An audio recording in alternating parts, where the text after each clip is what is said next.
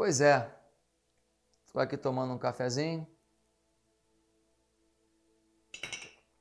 e pensando, mais um ano que se vai, mais um ano que chega. Uma ideia maravilhosa que só Deus poderia ter mesmo. Uma ideia de fazer com que o ano ele seja fatiado em estações e a vida fatiada em anos, de forma que a gente possa sempre ter o recomeço, sempre ter o primeiro dia novamente e de alguma maneira a gente se planejar para um ano melhor, para um ano mais abençoado. Pois é, para algumas pessoas a gente pode dar feliz ano novo. Para outras pessoas, talvez dar um outro conselho. Feliz ano velho. Por que feliz ano velho?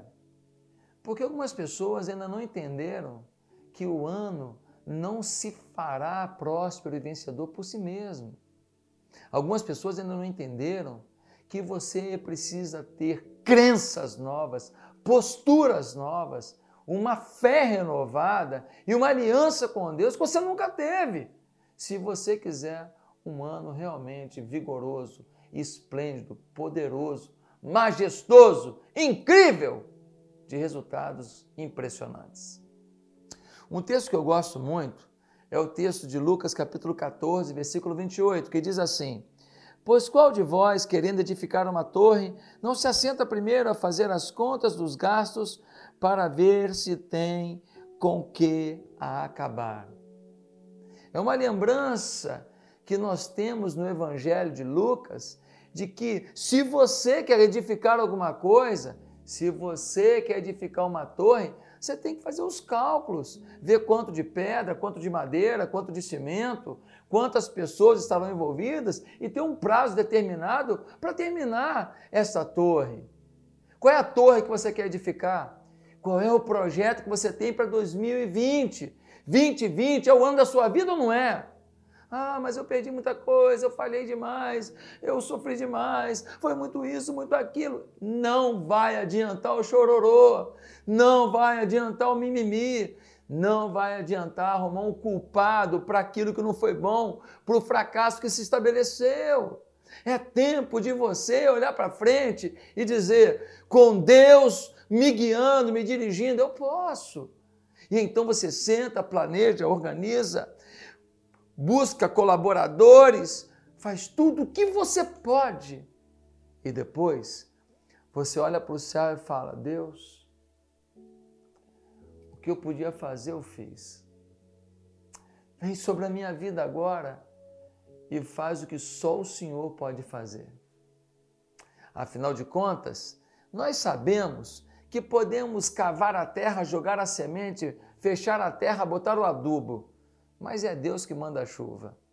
Se Deus não mandar a chuva, ah, eu vou irrigar. Vai irrigar do rio, mas se não tiver chuva, o rio vai secar. É Deus que manda a chuva. 2020 não vai cair do céu como sucesso. 2020 vem de uma postura na terra em direção ao céu. A postura de quebrantamento, a postura de dedicação a esse Deus, de acordar de manhã, ler a palavra, ter uma instrução de Deus, orar, falar com Deus e dali sair para o tete a tete, para a conquista, para a luta, para a pancadaria da vida, mas sabendo que vai voltar para casa com a cabeça erguida, porque fez o que pôde e creu no Deus que tudo pode. É.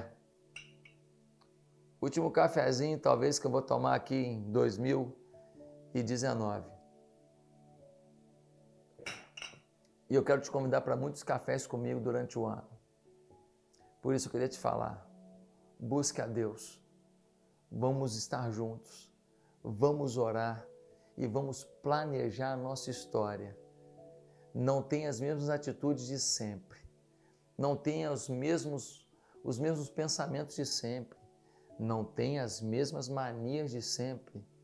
Não tenha a mesma postura de sempre porque senão será o resultado de sempre.